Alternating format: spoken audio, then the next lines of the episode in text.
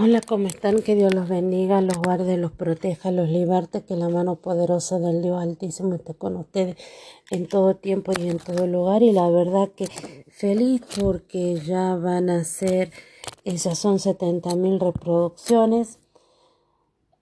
Gracias a Dios, gracias a Dios que esto es para la gloria, la honra y el poder de Dios, para que el nombre de Dios sea exaltado, para que el nombre de su Hijo sea exaltado la verdad que bendito sea Dios, bendito sea su santo nombre. Y muchas gracias por acompañarme en estos estudios, muchas gracias por ser mis compañeros, eh, gracias por estar ahí, por incentivarme a querer estudiar, a querer leer, porque es distinto estudiar solo que estudiar, estudiar acompañado. Y ustedes son mis compañeros mis amigos, mis hermanos en la fe. Así que eh, esto también es para ustedes porque esto es suyo. Esto es para la gloria de Dios y por la gloria de Dios nada más. Yo que soy, nada. Así que feliz, gracias a Dios Todopoderoso. Eh, ¿Qué les estaba por comentar? Contento porque pude adquirir un nuevo celular, esto es porque la verdad que lo necesitaba, porque entre los videos, entre los libros que leo, entre las Biblias, entre los podcasts necesitaba, no es la gran cosa, pero eh, la verdad que se nota la calidad, la diferencia entre un equipo y el otro. Les quería recordar también o recomendar que entren a ver las páginas del pastor o del hermano Edgar Pacheco, que está muy buena. Después está del pastor Will Graham. En la página del pastor Will Graham van a encontrar lo que es las corrientes escatológicas explicadas. Por ejemplo, tenemos el amilenialismo, tenemos eh, la enseñanza del postmilenialismo y tenemos la enseñanza del eh, premilenialismo. La verdad que escuché, las estuve escuchando muy buena, lo contacté al pastor que dice que enseña premilenialismo histórico, que es el pastor eh, Jorge Walter, que se encuentra en Suiza la verdad una persona hermosa, muy humilde, y me estuvo mandando lo que sería eh, un archivo, y el archivo que él enseñó, ya les digo cómo se llama, me estuvo mandando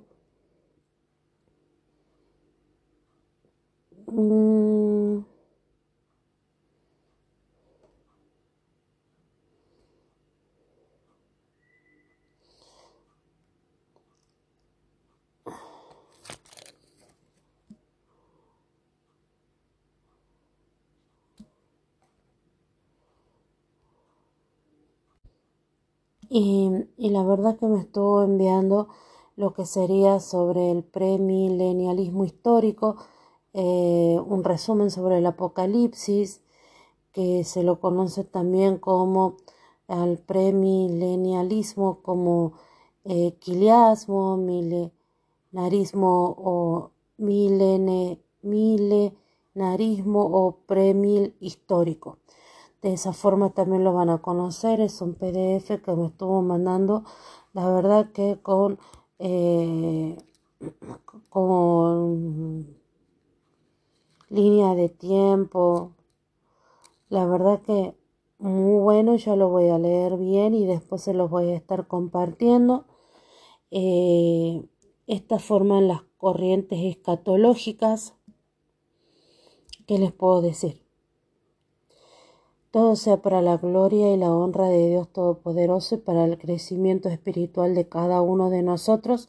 Eh, la verdad que eh, también descargué unos libros que se llaman sobre la historia del cristianismo. Estaría bueno leerlo para que empecemos a, a tener conocimiento de dónde nace el cristianismo, cómo nace. Después tengo otro que habla, permítame, sobre las corrientes teológicas, que estaría bueno que, que lo podamos ver, que habla sobre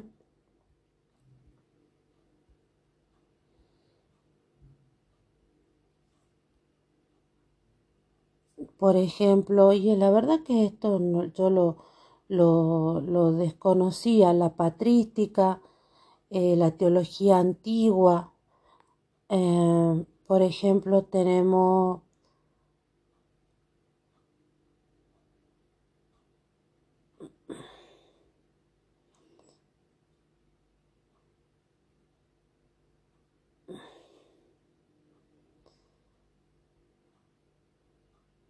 Ah, permítame.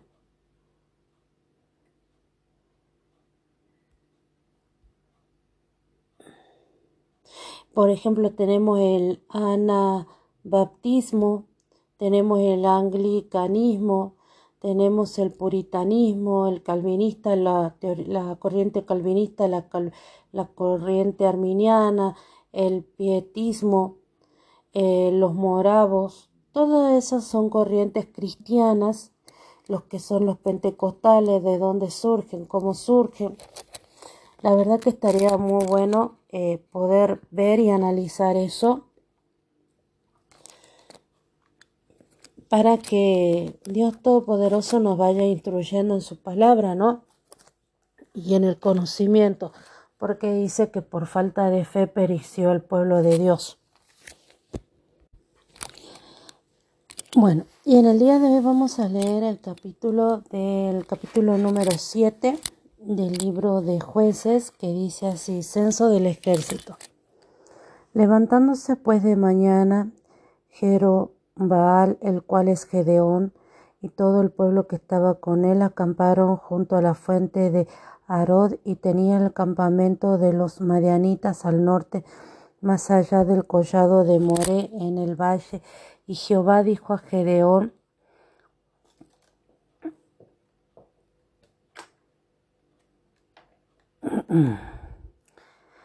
El pueblo que está contigo es demasiado numeroso para que yo entregue a los madianitas en su mano, no sea que se alabe Israel contra mí, diciendo mi mando me ha salvado.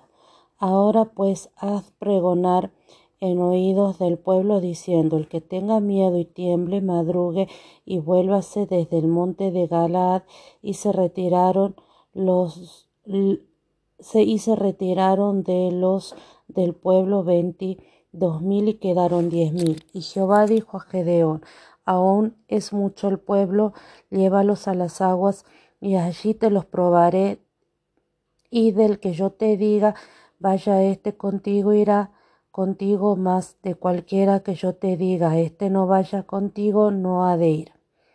Entonces llevó al pueblo a las aguas y Jehová dijo a Gedeón, cualquiera que lamiere las aguas con su lengua, como lame el perro, aquel hombre,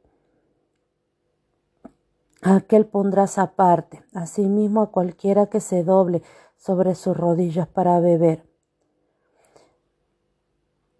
Y fue el número de los que lamieron llevando el agua con las manos de su boca trescientos hombres, y todo el resto del pueblo se dobló sobre las rodillas para beber las aguas. Entonces Jehová dijo a Gedeón, con esos trescientos hombres que lamieron el agua, os salvaré y entregaré a los madianitas en tus manos, y váyase toda la demás gente cada uno a su lugar.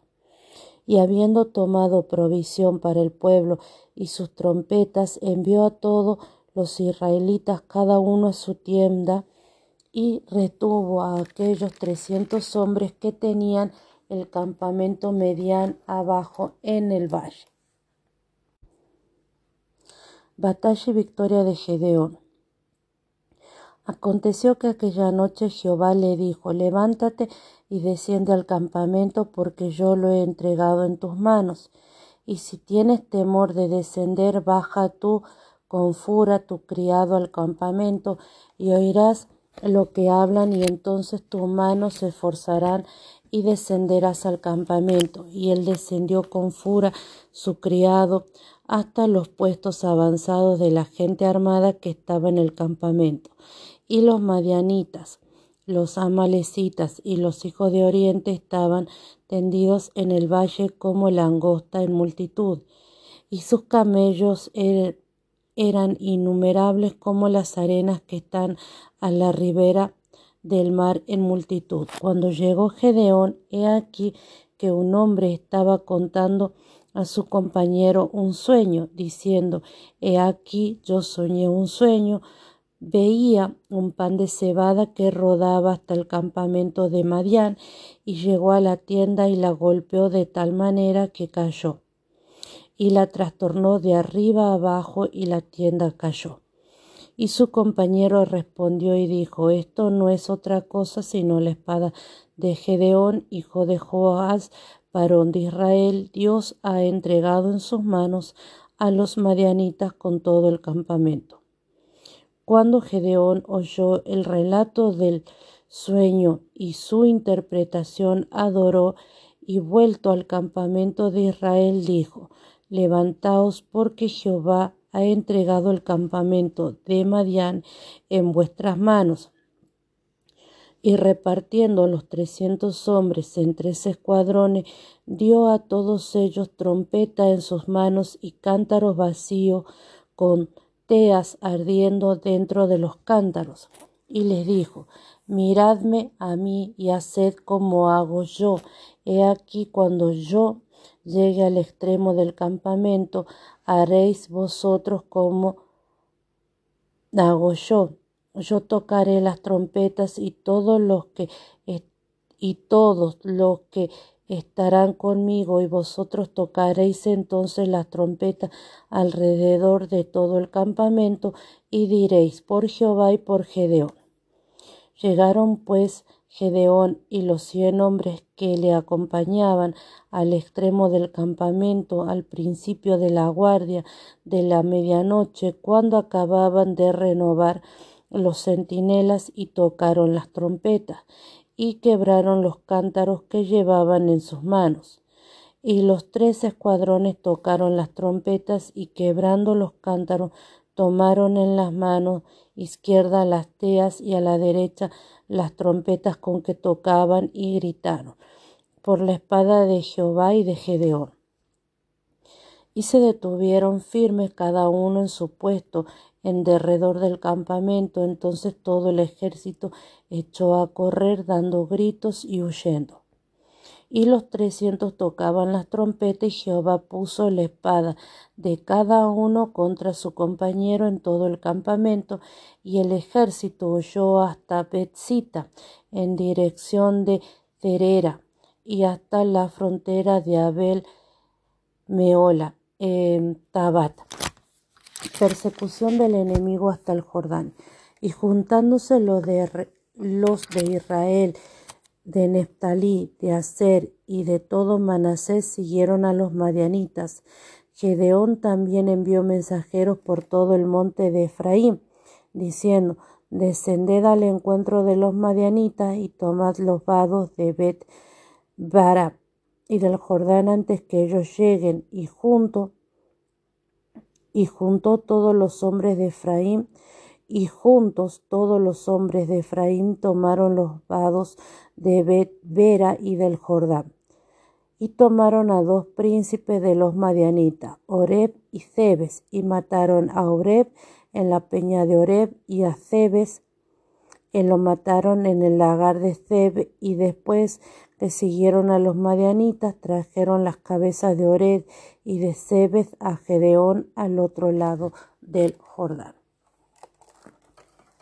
Bien, esa es la lectura. Esa es la lectura del capítulo número 7 del libro de jueces y vamos a leer lo que este, nos enseña la Biblia de estudio profético y del mensaje escatológico. En el primer caso nos da una profecía que habla sobre el sueño, el sueño del soldado madianita de un pan de cebada que cayó rodando al campamento de Madián y derribó una tienda fue interpretado por su compañero como la, representación de la espada de Gedeón y que se cumple en los versículos subsiguientes, en el versículo 21 y 22. El pánico subsiguiente y la lucha en confusión unos con otros que desbarataron al enemigo. Después vemos que Oreb significa cuervo, el nombre de animal exportado por algunos jefes antiguos era habitual, y Sebed significa lobo.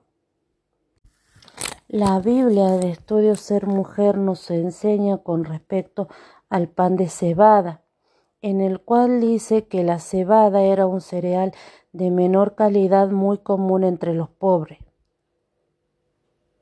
El uso de tienda por parte de los madianitas sugiere que los madianitas eran nómades. La Biblia para el estudio eh, de estudio teológico nos enseña lo siguiente. Y dice así. Está claro que Dios liberó a Israel de la primera intervención militar de Gedeón. El relato de la reducción de la fuerza de Gedeón de dos mil a 300 hombres destaca que Dios quería la gloria para sí mismo. La promesa divina de ayudar a Israel se vio confirmada cuando Gedeón escuchó a los madianitas hablar sobre el triunfo de Dios. La batalla no contó con una participación significativa de los israelitas porque Dios le dio la victoria de una manera especial. Tras la batalla se muestran las consecuencias que pagaron los efraimitas por haber malinterpretado las intenciones de Gedeón. Cuando dice no sea que se alabe Israel, Dios dejó claro desde el principio que la gloria de esta victoria sería toda suya. Por ello el pedido de los israelitas después de la batalla de que los gobernara Gedeón por supuestamente haberlos liberado de los madianitas resulta sumamente absurdo. Es impresionante cómo piensan que Gedeón los libró de las manos de, de los madianitas cuando fue Dios, ¿no? Dice, la segunda prueba para reducir la fuerza de Gedeón contaba de un extraño ritual en el cual se consideraba la forma de beber agua de un arroyo. Ninguna de las maneras de beber se señala como la correcta, por lo que este puede ser simplemente un medio para reducir el tamaño del contingente y no una crítica a ninguna de las formas de beber. Por su misericordia Dios concedió a Gedeón, quien antes había mostrado se había mostrado reticente y temeroso,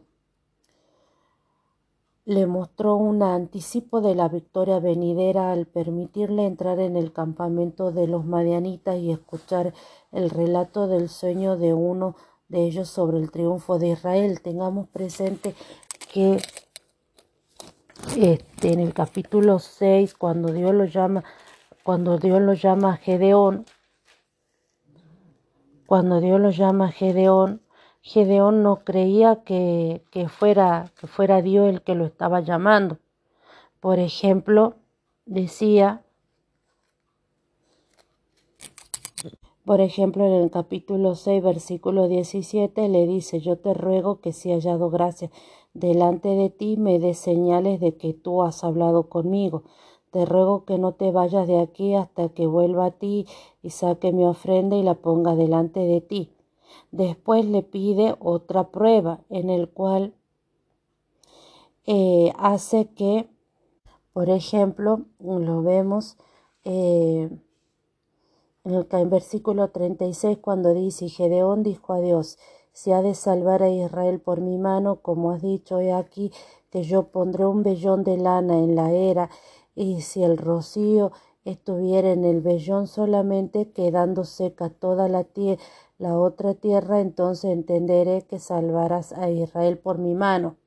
Y aconteció que después le volvió a pedir otra, otra, otra, otra prueba en la cual el vellón quedara seco y toda la tierra alrededor estuviera mojada. Ahí vemos cómo eh, Gedeón estaba resistente o estaba no estaba resistente a, creer que, él iba que él iba que él había sido elegido por Dios. Es por esa razón que en este caso para que él tenga valor, para que se esfuerce y tenga valor, Dios le permite entrar al, al, al campamento de los Marianitas y Dios le permite a un Marianita tener un sueño y que, eh, y que el soldado que estaba con él, su compañero, lo interprete y al escuchar esta conversación, Gedeón entiende que todo esto está respaldado por Dios. ¿Sí? Rodaba. El significado literal de esta palabra es volverse hacia o sobre. En el sueño el pan es símbolo de la espada de Gedeón. Se volvió hacia el campamento medianita. El sueño fue la confirmación que Gedeón necesitaba por el temor que sentía. Adoró. Esta acción indica postrarse sobre el suelo en señal de humilde reverencia. Bien, Guardia de la medianoche. En la tradición judía se habla de tres guardias o vigilias nocturnas. La vigilia de la mañana se menciona en Éxodo 14:24 y Primera de Samuel 11:11. La posterior división en cuatro guardias la vemos en Mateos 14:25 y Marcos 13:35. Parece haber sido influenciada por la práctica romana. Por la espada de Jehová y de Gedeón se lanza este fuerte grito de guerra para dar comienzo a la batalla. Es paradójico que no se usara ninguna espada israelita, sino solo eh, teas, trompetas y cántaros, objetos que difícilmente podrían considerarse armas. Por ejemplo, una tea es una astilla de madera empapada en resina que se enciende para alumbrar y para prender fuego. Y para prender fuego. Eso es lo que significa una tea. ¿Sí?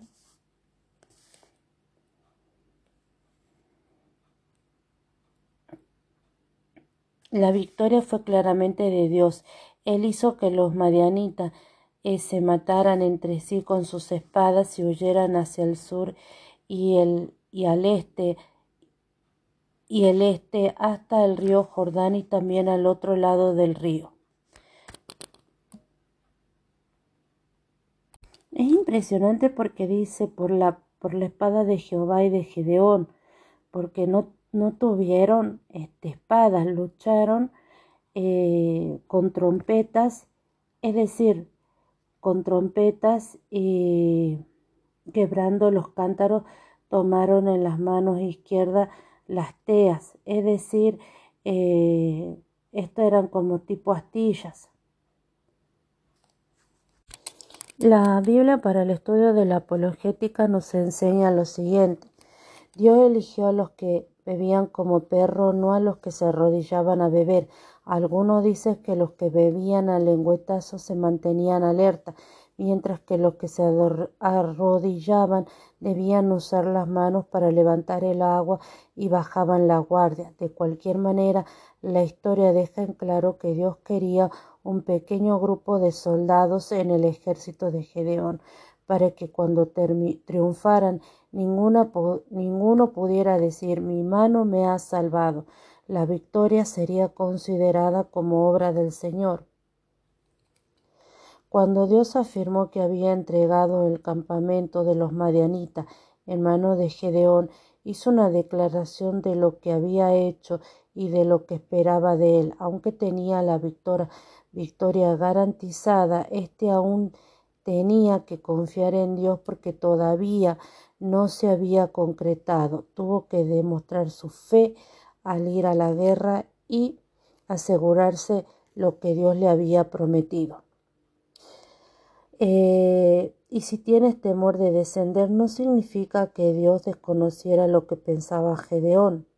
La escritura declara que Dios sabe todas las cosas y aún conoce el corazón de los seres humanos. Lo podemos prever en Primera de Reyes capítulo 8 versículo 39, Segunda de Crónicas capítulo 6 versículo 30 y Salmos 44 21.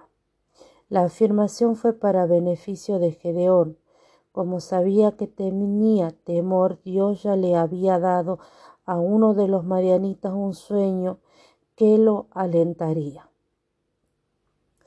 La frase innumerables como las arenas que están en la ribera del mar es una hipérbole, es una exageración y no indica la cantidad exacta de camellos.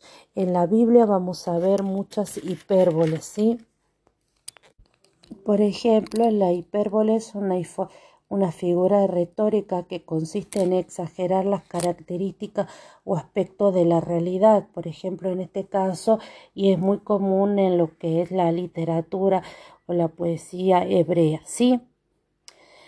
Eh, es lo que es la hipérbole. El relato dice que al ver a los trescientos hombres de Gedeón el pánico se apoderó de un ejército experimentado de más de ciento veinte mil hombres. Varias instancias dejan en claro que no se trata de una exageración. La interpretación del sueño que tuvo el Madianita reveló que el enemigo sentía cada vez más temor. El ataque ocurrió al principio de la guardia de la medianoche, momento en que los soldados estaban durmiendo al despertarse en forma abrupta deben haber estado confundidos y vulnerables, además la sensación de estar en una situación de vida o muerte. Al no saber el tamaño del ejército que los rodeaba, explicaría gran parte del pánico que se generó y la manera en que arremetieron en la oscuridad contra cualquier cosa que obstaculizara su escape. El nivel de pánico debe de haber sido aún mayor gracias a la gran cantidad de hombres en un área reducida. Por último, Dios aseguró tanto el frenesí de la confusión de los, soldados como su destrucción. Eh, la Biblia para el estudio de herencia reformada nos enseña lo siguiente con respecto a este capítulo y dice así.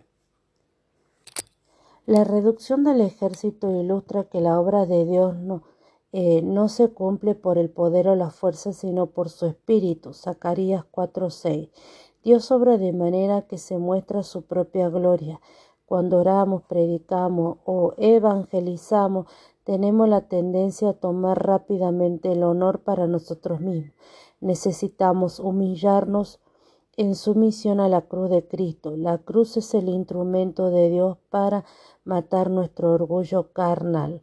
Cuando nos gloriamos en la cruz de Cristo, damos a nuestro Señor Jesús toda la gloria por la victoria que Él ganó para su pueblo. Gálatas 6:14.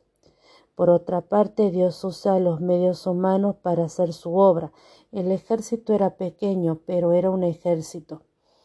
Debería ser nuestro deseo y oración ser usados como instrumento de Dios para cumplir sus propósitos.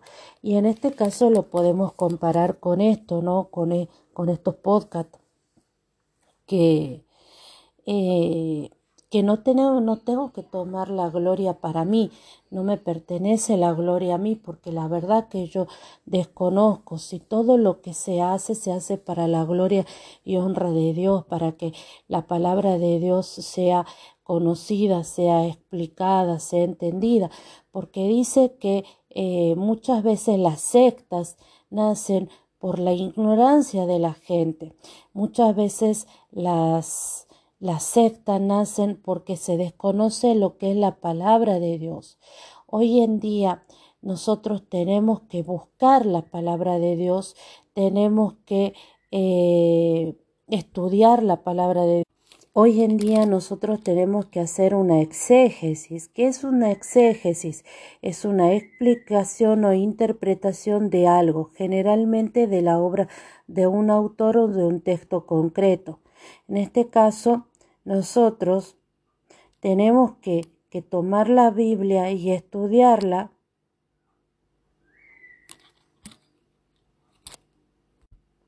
Y estudiarla en base a los libros, en base a lo que nos enseña, por ejemplo, en lo que nos enseña la Biblia de estudio teológico, lo que nos enseña la Biblia de estudio ser mujer, lo que nos enseña la Biblia del estudio de la apologética, está basada en gente que ha estudiado, en gente que conoce, y no hacer y no hacer una exégesis. Por ejemplo, una exégesis es el proceso de interpretar un texto de tal manera que el lector introduce sus ideas. Por ejemplo, una vez hablando con un con un pastor, una persona, él me contaba que él hacía exégesis, él predicaba lo que Dios, lo que Dios le revelaba, lo que él decía en ese momento que Dios le revelaba y no no no tenía un estudio de la palabra. No es que lo quiero, no, no es que no lo quiero, pero no era una persona que se sentaba a leer el por qué. Por ejemplo, la Biblia de Estudio Teológico dice que no hay una interpretación al porqué de que los soldados se, este, se arrodillaron y otros lamieron como perro el agua, pero por ejemplo la Biblia de estudio de la apologética nos enseña que tal vez eso se debe a que eh, si eh, los que lamían eh, como perros el agua estaban en mayor por así decirlo, estaban como que en estado de guerra, como que estaban preparados. Es como cuando uno está preparado para correr, mientras que los otros estaban confiados. ¿Sí? Eh, si ustedes ven, son distintas formas de interpretar un pasaje bíblico, pero basado en estudio, basado en una comprensión. Por ejemplo, es muy distinto a querer yo dar mi explicación de por qué supuestamente se arrodillaron. Por ejemplo, que yo diga, no, porque se arrodillaron, porque ellos mostraban reverencia a Dios y por eso lamieron.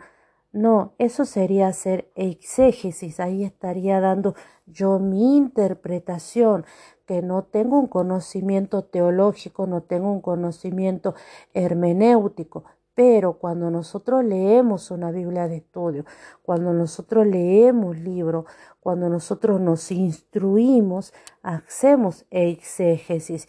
Y hoy en día nosotros nos tenemos que preparar precisamente para el estudio de la palabra, para la predicación de la palabra, pero para predicar la palabra con conocimiento, con sabiduría, ¿sí? Con eh, sabiendo lo que estamos predicando. ¿Por qué? Porque si nosotros malinterpretamos la Biblia, podemos llevar al error a alguien y, así se han dado la creación de varias sectas. Entonces tenemos que pedirle a Dios Todopoderoso que en su eh, divina misericordia él abra nuestros entendimientos, abra nuestra mente para que nosotros podamos entender, podamos comprender lo que Dios nos quiere enseñar a través de su santísima palabra. ¿Sí? Gracias por acompañarme, gracias por estar conmigo, gracias por ser mis compañeros, porque no soy maestra, no soy pastora, no soy profeta, no, no soy porque no son cargos que me corresponden, no, solamente soy una sierva del Señor, una persona, una pecadora, que, que Dios tuvo la misericordia de sacarla del barro, de sacarla de la locura, de sacarla de la muerte, para poder predicar la palabra, para poder no predicar, para poder eh, estudiar la palabra de Dios y, y compartir este estudio porque es compartir este estudio. Por ejemplo, hace poco llegó al hospital un chico que en un, consume drogas, que está en situación de calle, que en un momento de psicosis intentó sacarse el ojo con una cuchara y comérselo. Y llegó a ese nivel de psicosis, de locura, de trastorno mental, Miren a lo que llegó. Y yo en el eh, en ese transcurso de locura, de psicosis, porque escuchaba voces, porque eh, veía imágenes, me sentía perseguida todo el tiempo, eh, estaba deprimida, lloraba, lloraba en el colectivo, lloraba en mi casa, lloraba, lloraba todo el tiempo. Dios tuvo la misericordia de sacarme de esa oscuridad, de ese valle de muerte, de esa cárcel en la que estaba. Y hoy en día leo la palabra de Dios, pero no la leo para decir que yo soy superior a ustedes, no, la leo para poder conocer más de la voluntad de Dios, qué es lo que quiere Dios y a la vez compartirlo. Pero no, no soy una no soy una maestra, no soy una pastora, no soy una profeta, no, soy una persona eh, común y corriente que quiere conocer de Dios y que quiere compartir esto, porque Dios tuvo la misericordia de sacarme de un pozo. Después, cuando Dios me lo permita, les voy a dar otro testimonio de mi vida, de cómo llegué a atentar contra mi vida, todo lo que, cómo no valoraba yo mi vida, lo que yo hice en contra de mi vida. Y hoy en día estoy muy arrepentida y le doy la gloria a Dios porque Dios me sacó de ese valle de muerte, porque Dios tuvo la misericordia, me miró y tuvo misericordia de mí y me levantó, así como Gedeón estaba eh, en un esto estaba en un lagar porque ustedes saben que para poder tirar la era, la era era un lugar alto donde se tiraba la paja o la, el trigo, la cebada, así con unas horquetas y el viento llevaba eh, la parte pesada y quedaba, eh, no me acuerdo cómo decirlo. Entonces se hacía la, la, la, división entre la paja o lo que no servía y lo que servía. En cambio, eh, como eh, Gedeón estaba siendo perseguido y les robaban, él tenía que hacer eso en un lagar donde el lagar tengamos entendido que era para hacer uva, ¿sí? Y no había el viento y no eran las condiciones, eh, eran condiciones precarias para poder hacer eso. Muchas veces estamos en una situación precaria, en una situación difícil, en una situación de vida o muerte, eh, y Dios no tiene misericordia de nosotros y nos saca de esa situación. Entonces, esto es para la gloria de Dios Todopoderoso, para la honra de Dios Todopoderoso y para que sea la voluntad de Dios. Padre poderoso, Padre misericordioso, Padre eterno, en el poderoso nombre de nuestro Señor Jesucristo, te damos gracias, Señor, por tu Hijo amado, te damos gracias por el sacrificio de Cristo Jesús en la cruz del Calvario, te damos gracias porque era necesario que tu Hijo Jesús entregara su vida por nosotros para que tú pudieras enviar al Consolador, el cual nos enseña, el cual nos guía, el cual nos ministra. en esta hora, Padre bendito, Padre poderoso, te pedimos que tengas misericordia de nosotros y que seas tú manifestándote con poder, con gloria, con honra y con misericordia en cada uno de nosotros. Señor, abre nuestro entendimiento, Señor, porque dice que por falta de conocimiento pereció tu pueblo, Señor. En esta hora, Padre bendito, Padre poderoso, te pido que seas tú, Señor, en tu divina misericordia, obrando en la vida de cada uno de nosotros, para la gloria y la honra de tu santísimo nombre. Amén y amén. Que Dios los bendiga, los guarde, los protege los liberte y les mando un beso inmenso.